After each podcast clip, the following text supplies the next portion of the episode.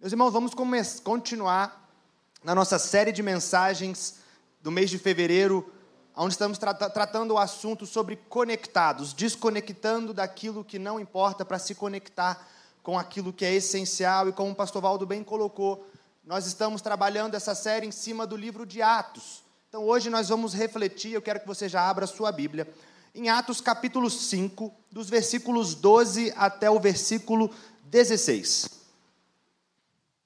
Atos capítulo 5, do 12 ao 16.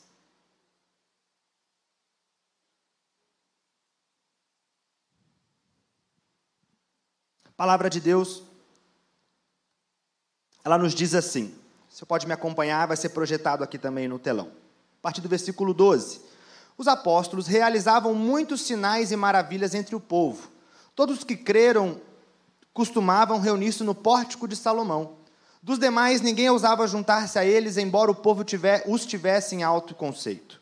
Em número cada vez maior, homens e mulheres criam no Senhor e lhes, e lhes eram acrescentados, de modo que o povo também levava os doentes às ruas e os colocava em camas e macas, para que pelo menos a sombra de Pedro se projetasse sobre alguns enquanto ele passava. Afluíam também multidões das cidades próximas a Jerusalém, trazendo seus doentes e os que eram atormentados por espíritos imundos, e todos eram curados. Pai, obrigado, Senhor, por uma manhã tão especial. Obrigado, Pai, por este culto que acontece aqui. Pedimos nesse momento, ó Pai, que o Senhor permaneça né, se movimentando nesse lugar, tocando os nossos corações, abrindo olhos, ouvidos, quebrantando, ó Pai, tudo aquilo que nos impede de ouvir com clareza a tua voz e que o Senhor, ó Pai, possa falar conosco nessa manhã. Me usa, ó Pai, conforme o teu querer e a tua vontade, para a honra e glória do teu nome. Amém e amém. Quando a gente olha para o livro de Atos, a gente observa que o início, vamos dizer assim, do ministério dos apóstolos começa ali no evento de Pentecostes, né, no derramamento do Espírito Santo, já descrito ali em Atos 2.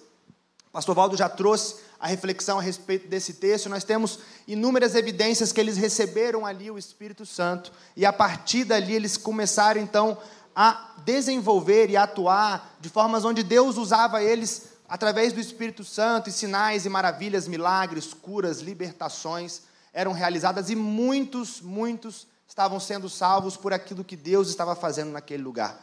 Então, os apóstolos eles continuavam se reunindo ali em Jerusalém, e Deus continuava a usar a vida deles para operar sinais e maravilhas naquele lugar. Um número cada vez maior de homens e mulheres iam crendo, e Deus os ia acrescentando àquela igreja. Os feitos então dos apóstolos, aquilo que eles estavam realizando naquele lugar, começaram a ser conhecidos por outros, e logo então se espalharam por aquela região, e muitos traziam né, os seus doentes, os seus, as pessoas que estavam ali atormentadas, endemoniadas, para que pudessem ali serem libertos e curados, e muitos continuavam sendo salvos, sendo libertos e sendo curados. Quando a gente olha esses primeiros cinco capítulos do livro de Atos, a gente observa um crescimento explosivo da igreja, um avanço sobrenatural da igreja do Senhor, um crescimento assim, aonde muitos dizem que foi o maior da história e permanece até hoje, porque aquilo que aconteceu lá se reflete nos dias de hoje, e por isso eu e você fomos alcançados também por esse evangelho que começou a ser pregado lá.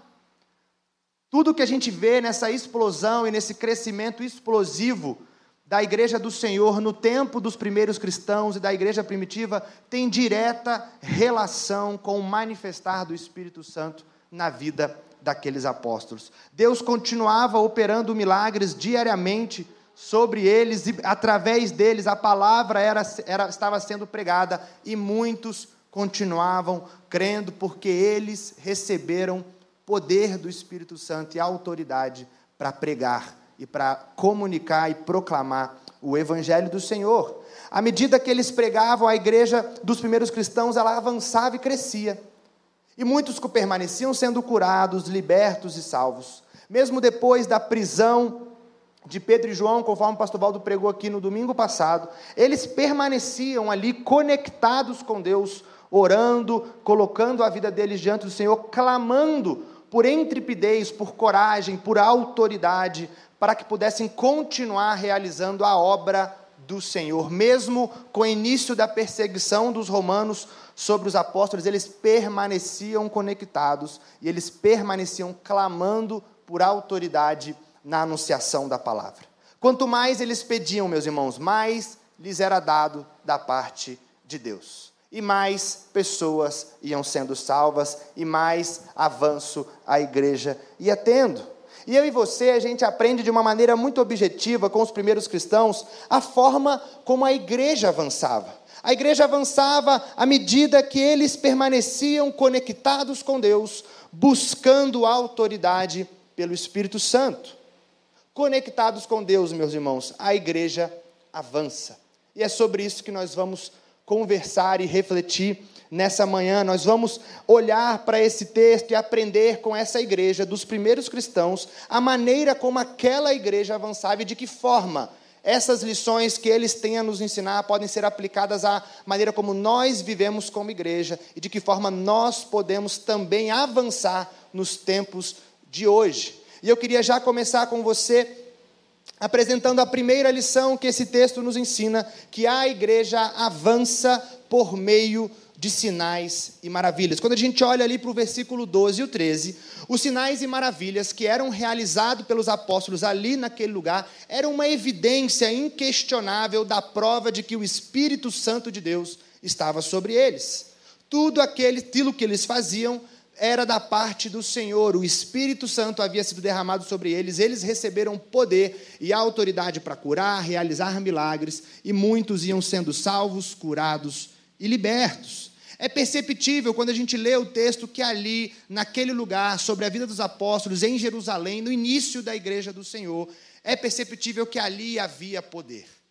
E muito poder, poder de Deus, meus irmãos poder manifestado pela glória do Senhor. Nada do que era realizado ali era pura e simplesmente feito pelos apóstolos. Os apóstolos por si só não tinham autoridade, não tinham poder, eles tinham o testemunho deles, eles podiam contar da experiência que eles tinham com Deus, eles podiam contar das vivências que eles tiveram com Jesus enquanto ele esteve ali na terra, mas sem poder e sem autoridade, dificilmente eles realizariam o que eles estavam realizando ali. Ali havia poder. E através do poder de Deus, sinais e maravilhas eram realizados. E a gente vê essa ação do Espírito Santo na vida dos apóstolos desde o acontecimento de Atos 2, quando eles foram capacitados pelo Espírito. Os sinais e maravilhas, então, a partir dali começam a acontecer e não param mais. Começam a acontecer através da vida deles e muitos vão vendo aquilo, e muitos são atraídos, e muitos creram, e muitos foram curados, libertos e salvos para a honra e glória do Senhor. É interessante a gente pensar que alguns teólogos estudiosos, que, ao meu ponto de vista, são um pouco céticos, eles questionam algumas das evidências narradas aqui no livro de Atos. Eles questionam apontando que é, é muito estranho um livro, uma porção tão pequena da Bíblia, né, conter um grande número de milagres, de sinais e de maravilhas e de um crescimento explosivo muito grande da igreja, a ponto deles questionarem, olharem para esse texto e dizer que talvez isso não seja real, talvez não seja, não foi bem assim que a coisa aconteceu. Então eles questionam o fato de muitos milagres e maravilhas se concentrarem numa parte muito específica da Bíblia. A verdade é, meus irmãos. Opa. Posso falar? Posso assim? A verdade é, quando a gente olha para esse texto, que na Atos né, Atos dos Apóstolos, como o próprio nome do livro sugere, ele narra o que os apóstolos fizeram, quais foram os atos, as ações, qual foi a postura e o ministério dos apóstolos após a ressurreição de Cristo.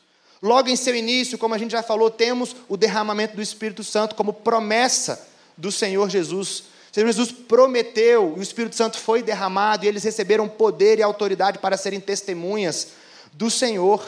E quando a gente olha para esse texto, e se a gente pudesse de alguma forma medir ou mensurar, se tivesse alguma maneira que a gente pudesse né, avaliar de uma forma que a gente extraísse ali uma medida, nós veríamos que no livro de Atos, né, nós temos a maior medida do Espírito Santo. Ou seja, o livro de Atos é, com muitas aspas aqui, o livro mais cheio do Espírito Santo, porque ele narra sinais e maravilhas que foram realizados pelos apóstolos.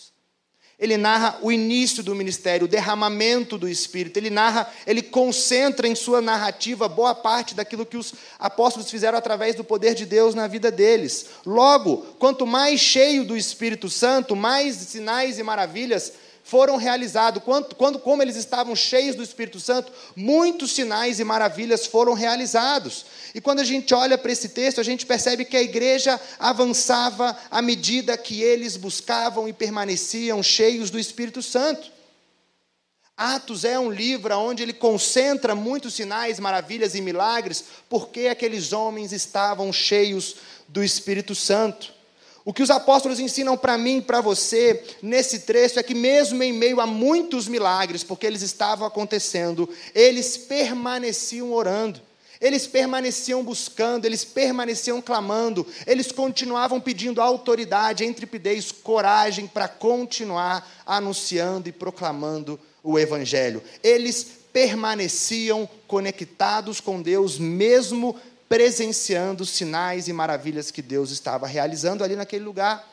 Eles faziam questão de zelar e dar manutenção ao que eles estavam experimentando com Deus.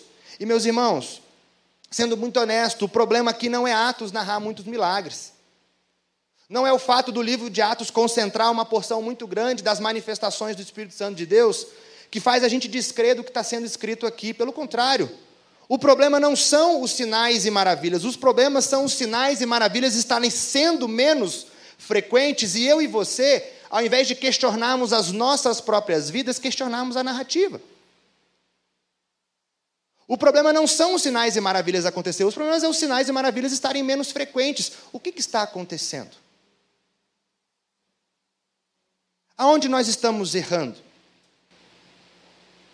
O problema, meus irmãos, é a gente se acomodar e perceber que uma realidade sem o manifestar do, do poder de Deus é cômoda. O problema é a gente olhar para o nosso tempo e ver sim que temos menos, menos sinais e maravilhas e não nos incomodarmos com isso e perguntar por quê? Por quê? Aonde está o manifestar do poder de Deus no nosso tempo? Aonde estão os sinais e maravilhas? Aonde está o poder de Deus no meio da igreja? Se a igreja estiver conectada com Deus, como a igreja primitiva estava, como os primeiros cristãos estavam, Deus se manifestará no meio dela. Amém? Nós devemos zelar e continuar buscando. E quando Deus se manifestar, devemos continuar buscando para que Ele continue e continue que a gente presencie como igreja do Senhor sinais e maravilhas no nosso meio. Uma igreja conectada com Deus, ela avança à medida que, se que Deus se manifesta no meio do povo. Sinais e maravilhas vão acontecendo, as pessoas vão crendo, as pessoas vão se achegando, pessoas são salvas, curadas e libertas e Deus continua se manifestando no meio do povo.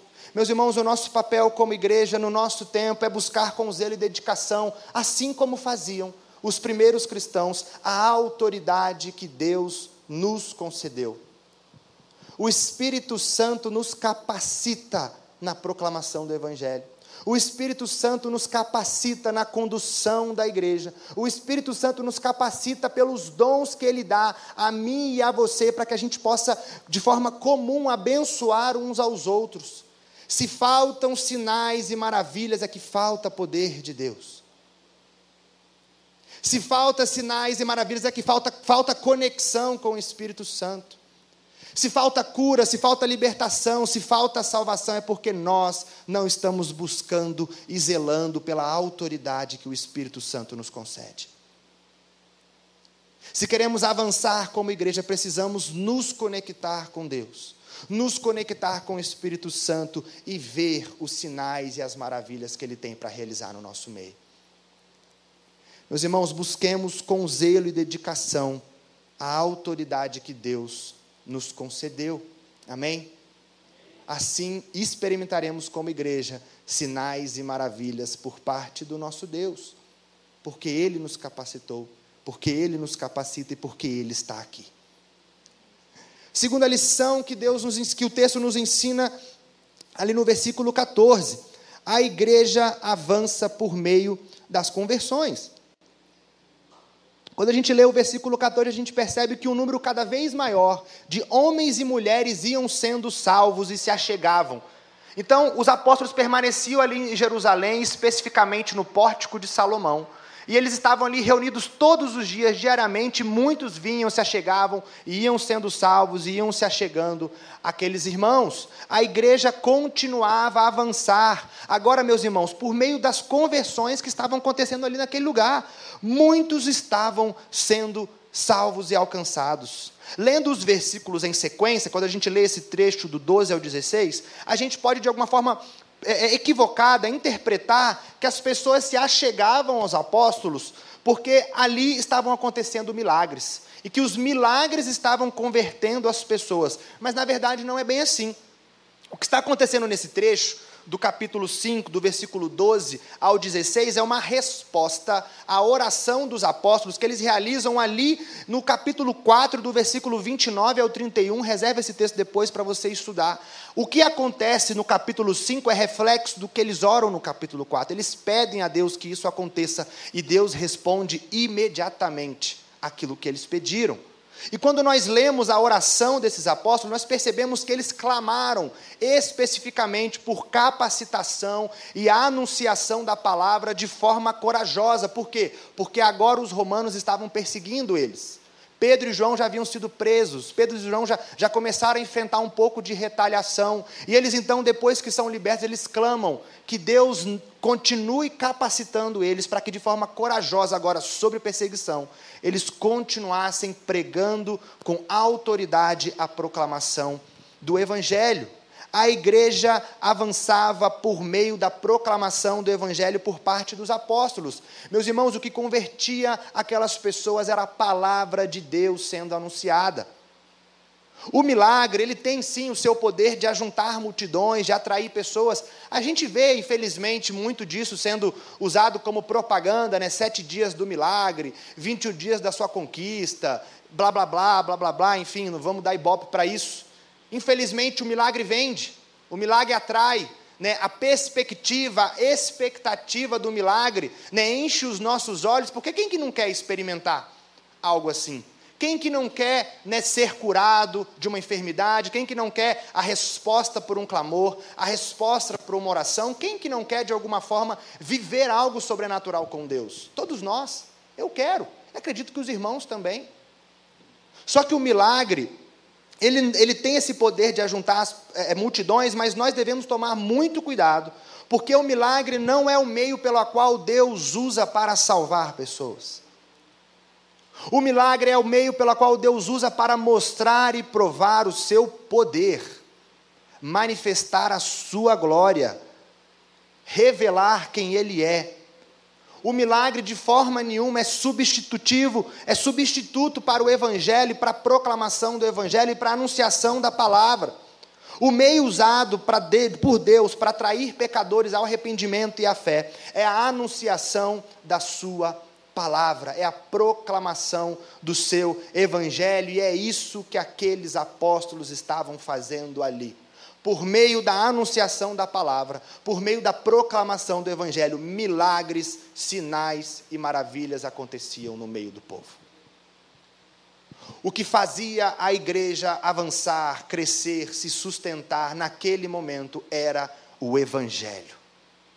Porque o evangelho é o poder para a salvação de todo aquele que crê. Somente o evangelho salva, meus irmãos. Romanos 10, 17 nos diz que a fé vem pelo ouvir a mensagem, a mensagem é ouvida mediante a palavra de Cristo. Quando pregamos o Evangelho, o Evangelho alcança o outro coração, o Espírito Santo toca aquele que, não, aquele que está afastado do Senhor, e esse é convencido do seu pecado, se arrepende e se achega. É isso que está acontecendo neste momento, neste trecho que nós estamos lendo. A palavra de Deus sendo anunciada, pessoas se achegando a Deus porque se arrependiam dos seus pecados, iam sendo salvos. E salvos experimentavam curas, milagres, sinais e maravilhas. Os apóstolos eles não só realizavam milagres, pois receberam autoridade para isso, mas eles pregavam a palavra de Deus de forma corajosa, com autoridade, com intrepidez e muitos eram achegados a eles. Conectados com Deus, meus irmãos, a palavra era pregada e a igreja era avançava por meio da conversão de muitos. Se nós desejamos avançar como igreja, precisamos nos dedicar a proclamar o Evangelho do Senhor. Nós não avançaremos se buscarmos apenas milagres. Nós não avançaremos se buscarmos a Deus apenas pelas suas bênçãos.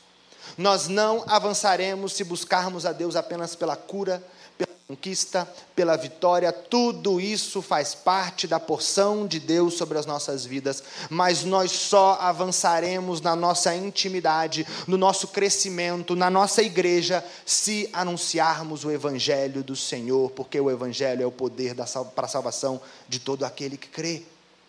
Não existe outro caminho, meus irmãos, somente pela palavra do Senhor é que muitos serão salvos. Por mais que a igreja busque a Deus por meio do que ele pode realizar, por meio dos milagres que ele pode operar, das curas que ele pode realizar, e nosso Deus é um Deus de milagre, nós cantamos isso aqui.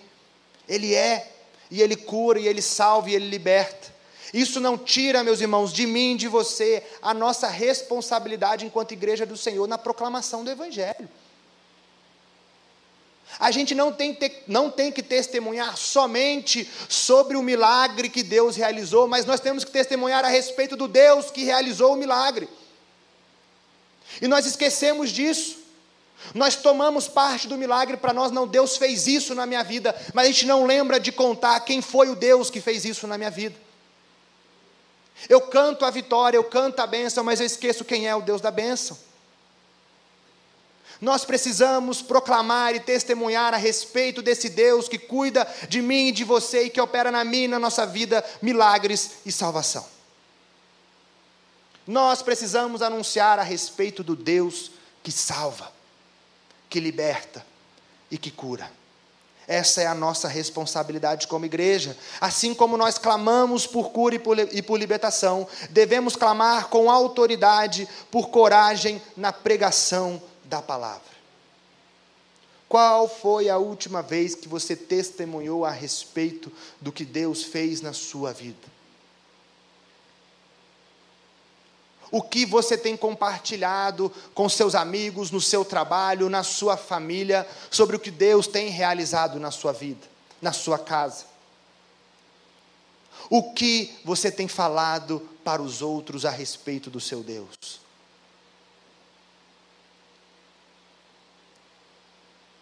Se desejamos avançar, meus irmãos, precisamos nos dedicar na proclamação do Evangelho. Conectados com Deus, precisamos anunciar a Sua palavra. Uma igreja conectada com Deus anuncia a sua mensagem com intrepidez e avança por meio de muitas conversões naquela igreja dos primeiros cristãos, a, cristãos, a igreja primitiva, ela estava cheia do poder de Deus, mas o que movia aquela igreja era o Evangelho. Enquanto o Evangelho era anunciado, enquanto o Evangelho era pregado, a igreja avançava e Deus se manifestava naquele lugar. Nós devemos buscar com intrepidez a anunciação do Evangelho e experimentar no meio da nossa igreja os milagres, manifestações e a conversão de muitos para a glória do Senhor. É para isso que nós estamos aqui, meus irmãos. Estamos aqui a anunciar este Evangelho. Amém? Terceira lição que esse texto nos ensina é que a igreja avançava porque transcendia Jerusalém.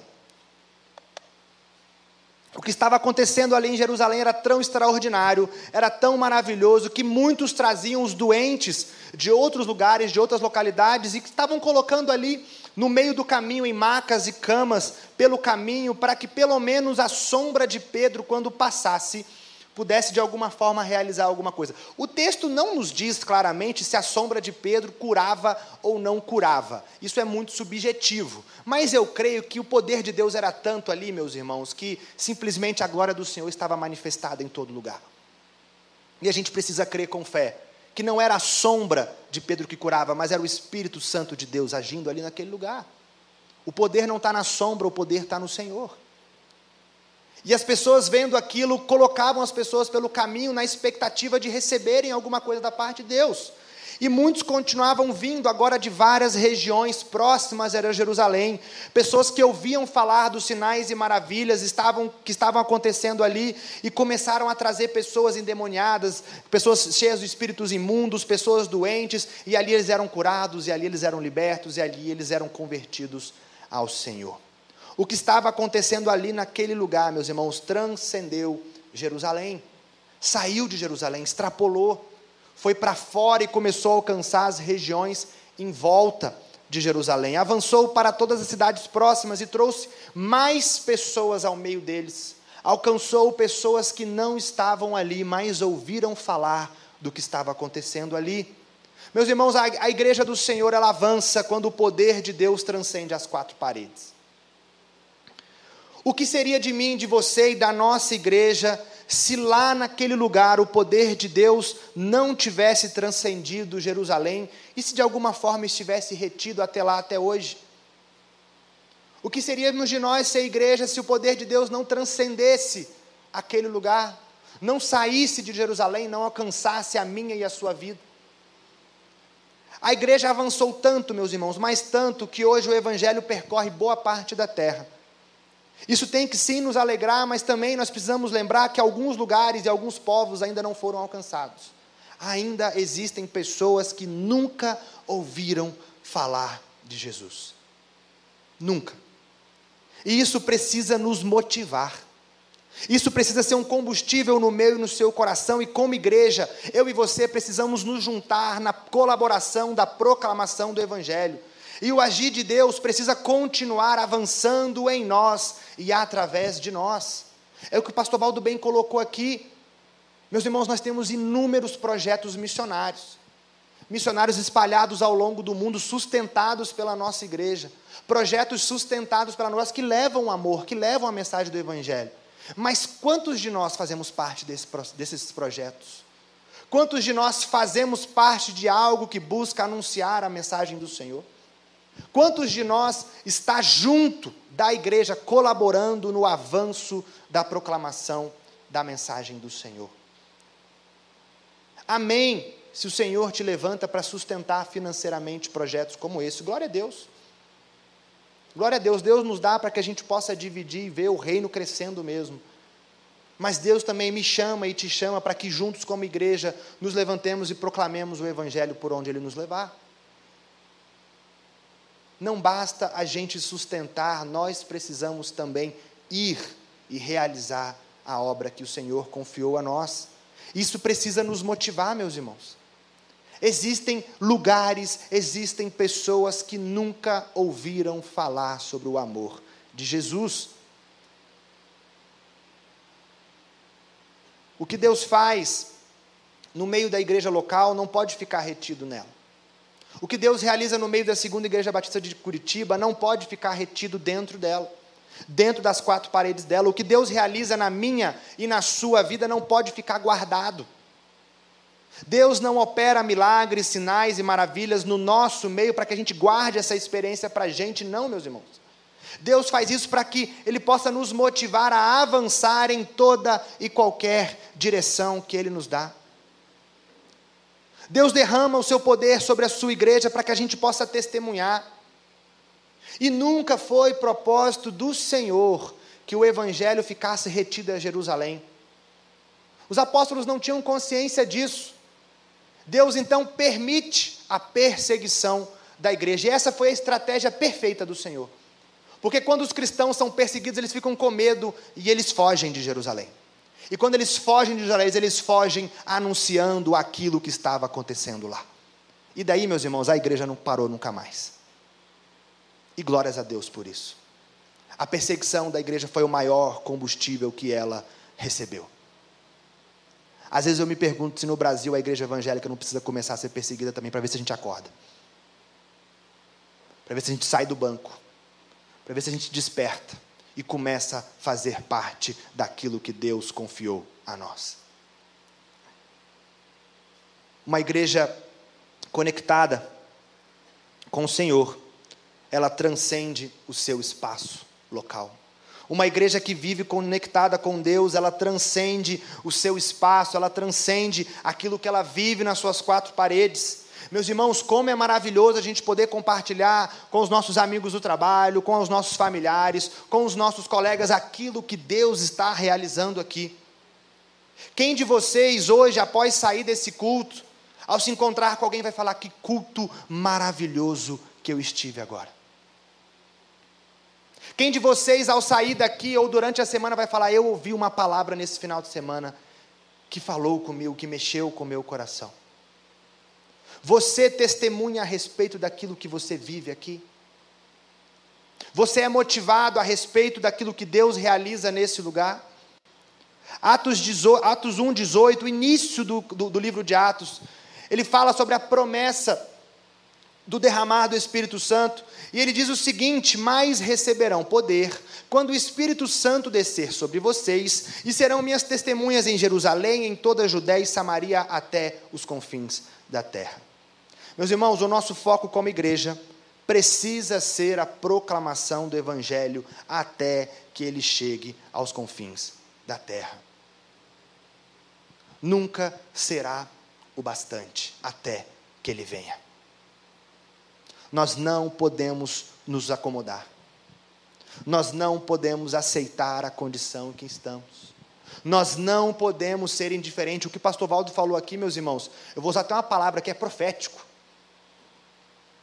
No, quando Jeová Nissi estiver aqui, meus irmãos, nós temos que clamar ao Senhor que esses bancos estejam cheios de pessoas que carecem e precisam ouvir do seu amor. E a gente assiste de casa felizes e alegres porque a nossa igreja está cheia de pessoas que precisam ouvir da mensagem do Evangelho. Essa precisa ser a nossa oração. Nós precisamos, como igreja, entender que esse é o nosso papel proclamar o Evangelho até os confins da terra. O Evangelho precisa transcender essas quatro paredes, precisa ir além. Nós precisamos prosseguir em anunciar a palavra do Senhor. Conectados com Deus, nós precisamos avançar e alcançar aqueles que não ouviram falar de Jesus. É por isso que nós recebemos o Espírito Santo, para com autoridade sermos testemunhas de Jesus. Vocês receberão poder e serão minhas testemunhas em Jerusalém, em toda a Judéia, Samaria e até os confins da terra. Você recebeu o Espírito Santo e junto você recebeu poder para ser testemunha de Jesus. O que você tem feito com isso? O que você tem feito com o poder que o Espírito Santo de Deus te concedeu.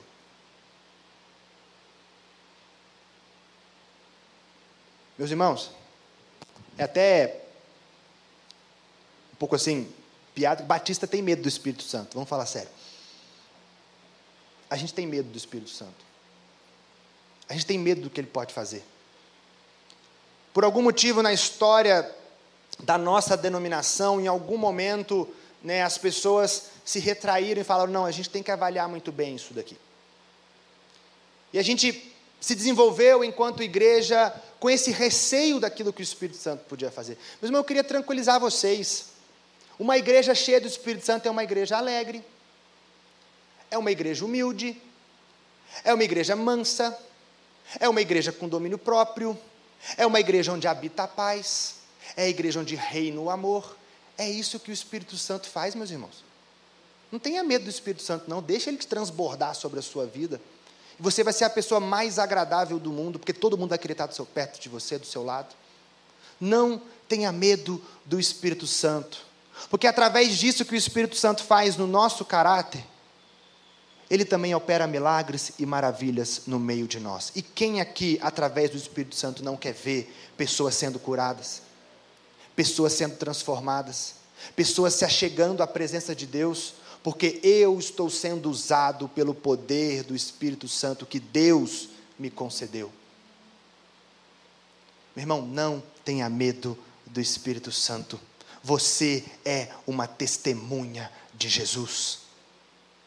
Você recebeu o poder para testemunhar a respeito de Cristo. Não desperdice o seu poder de mudar o mundo. Não desperdice a sua missão de ser uma testemunha de Cristo aonde Ele te levar. Meus irmãos, se nós pararmos e ficarmos apenas sentados no banco esperando as coisas acontecerem, a igreja também para de avançar. Se nós pararmos, tudo para porque nós somos a igreja. Se eu não faço nada, nada vai acontecer. Agora, se avançarmos, meus irmãos, como igreja, conectados com Deus, cheios do Espírito Santo e exercendo a autoridade enquanto testemunha de Jesus, a igreja vai avançar, sairá de Jerusalém, Judéia e Samaria e alcançará todos os confins da terra. Você crê nisso? Você crê nisso? Você é uma testemunha de Jesus. Você recebeu autoridade para isso. A sua célula, meu irmão, é um campo missionário. Você pode fazer pessoas se, achegarem a Jesus através do que vocês vivem enquanto célula, enquanto se reúnem. A nossa igreja é a nossa comunidade de fé que nos abastece para que juntos possamos continuar a avançar. Portanto, meus irmãos, avancemos. Avancemos. Avancemos com autoridade e poder. Nós precisamos clamar ao Senhor por autoridade e poder no meio da nossa igreja. Nós precisamos clamar para o Senhor para que Ele nos dê coragem e tripidez na anunciação do Evangelho. E nós temos que clamar ao Senhor para que curas, sinais, milagres e maravilhas aconteçam nesse lugar. Amém? Uma igreja conectada com Deus, meus irmãos, transcende o seu espaço local e leva o Evangelho em todas as direções. Nós fomos chamados por Deus a avançar. Já caminhando para a nossa conclusão, é nítido que enquanto o Espírito Santo atuava no meio dos apóstolos, a igreja avançava por meio do poder de Deus. Enquanto o Espírito agia no meio deles, a igreja avançava, avançava e avançava. Nós precisamos olhar para as nossas vidas e para a nossa realidade e perguntar: o que aconteceu para que o avanço parasse de forma explosiva? O que aconteceu para que a gente passasse a se preocupar muito mais conosco do que com o próximo. O que aconteceu nos nossos dias e no nosso tempo para que o avanço da igreja tivesse parado em nós? O que aconteceu, meus irmãos? Por que a igreja parou de avançar? A gente pode fazer duas coisas. A gente pode olhar para o livro de Atos e, assim como alguns estudiosos, crer que exageraram um pouquinho na letra ali, ou a gente pode olhar e dizer: está faltando poder de Deus. E o que nós faremos como igreja? Nós podemos continuar acomodados, ou nós podemos, como igreja, pelo zelo e pelo cuidado, buscar ao Senhor, clamar ao Senhor autoridade e poder. Clamar ao Senhor coragem na anunciação e proclamação do Evangelho, nos conectarmos de volta com o Pai, com a essência do que é ser igreja e ver sinais e maravilhas no nosso meio. Meu irmão, sem estarmos conectados com Deus, não avançaremos. Não avançaremos. sem buscar pela autoridade de testemunhas de Jesus, pelo poder do Espírito Santo, nós não alcançaremos o próximo. A mensagem não será anunciada. Sem vivermos profundamente como igreja uma conexão com Deus, sem interrupções, sem ruídos, nós não veremos sinais e maravilhas no nosso meio. O que a igreja dos primeiros cristãos nos ensina, meus irmãos, é que se desejamos avançar, crescer, nós precisamos avançar experimentando dos sinais e maravilhas através do poder de Deus. Há poder de Deus nesse lugar, amém? O poder de Deus está aqui, meus irmãos. Não tenha medo do Espírito Santo. Não tenha medo do que ele pode realizar. Tenha fé e veja a glória de Deus. Nós precisamos avançar em conversões. Meus irmãos, qual foi a última vez que você ganhou alguém para Jesus? Qual foi a última vez que você, através de um relacionamento intencional, anunciou o Evangelho, o amor a outra pessoa? Qual foi a última vez que você conduziu alguém à presença do Pai? Avançaremos como igreja quando anunciarmos o Evangelho e quando vermos a manifestação de Deus na conversão de muitos. Nós precisamos crer e, pela fé, anunciar. E por último, precisamos avançar transcendendo a nossa igreja local. Aquilo que Deus tem aqui não é só para nós. Aquilo que Deus realiza aqui não é só para nós. Aquilo que Deus realiza na nossa vida não é só para nós. Deus nos chama a anunciar o Evangelho até que ele chegue aos confins da terra. Nós fazemos parte daquilo que Deus deseja e está realizando neste tempo. Amém? Meus irmãos, que avancemos pela direção de Deus e pela manifestação do seu poder em nosso meio. Que busquemos com zelo a capacitação que o Espírito Santo nos dá e que avancemos com autoridade e coragem na proclamação da palavra do Senhor. Amém? Você faz parte disso, meu irmão. Você faz parte disso se eu e você nos acomodarmos, nos desconectarmos e não nos incomodarmos com o que está acontecendo, nós vamos dar voz a quem diz que os sinais e maravilhas descritos em Atos não foram bem assim. Nós precisamos retornar à presença de Deus, vazios de nós mesmos, prontos a buscar, a nos encher do Espírito Santo a receber autoridade e, como testemunhas de Deus, proclamar o Evangelho do Senhor. Não busque pelos milagres sem buscar primeiro a proclamação da mensagem que salva. De um Deus que salva, de um Deus que morreu em nosso favor. Esse é o nosso papel. Os sinais e maravilhas é papel de Deus, não é nosso. O que vamos fazer como igreja, se desejamos avançar em todas as direções. Você precisa tomar uma decisão hoje, meu irmão. Se você quer fazer parte disso, ou se você não quer fazer parte disso. Avançaremos se juntos, juntos, proclamarmos o amor de Deus. Vamos orar? Pai, obrigado, Senhor, por uma manhã tão especial. Obrigado, ó Pai, porque o Senhor falou aos nossos corações. Obrigado, ó Pai, por um dia tão bonito que o Senhor nos concedeu. Te agradecemos, Pai, porque de forma muito especial, sem sermos merecedores, Pai, o Senhor nos chamou a sermos Suas testemunhas. O Senhor derramou sobre nós, ó Pai, o Teu poder. O Senhor nos encheu de autoridade, o Senhor nos encheu, ó Pai, de intrepidez. O Senhor nos dá coragem, o Senhor nos capacita. O Senhor nos coloca, ó Pai, em posição de destaque para que possamos ser Suas testemunhas. Pai, em nome de Jesus, em nome de Jesus, queremos ver os teus sinais e as tuas maravilhas nesse lugar. Queremos ver o teu realizar no meio do seu povo. Queremos ver, ó Pai, muitos sendo curados, muitos sendo libertos, mas também queremos ver, Pai, muitos sendo salvos. Muitos se achegando ao Senhor, e para isso, ó Pai, nós sabemos que precisamos proclamar a tua palavra. Pai, os nossos desafios nesse tempo são outros.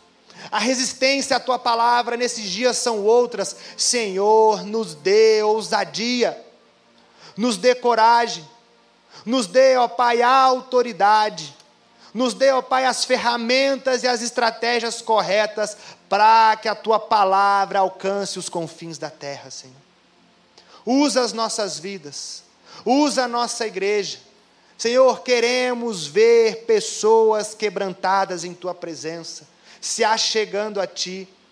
Nós cremos que o Senhor é um Deus de milagres, nós cremos que o Senhor é o Deus que liberta, mas nós cremos que o Senhor também é o Deus que salva. E é para isso que o Senhor nos chamou, é para isso que o Senhor nos comissionou como sua igreja. Nos dê a autoridade, Deus.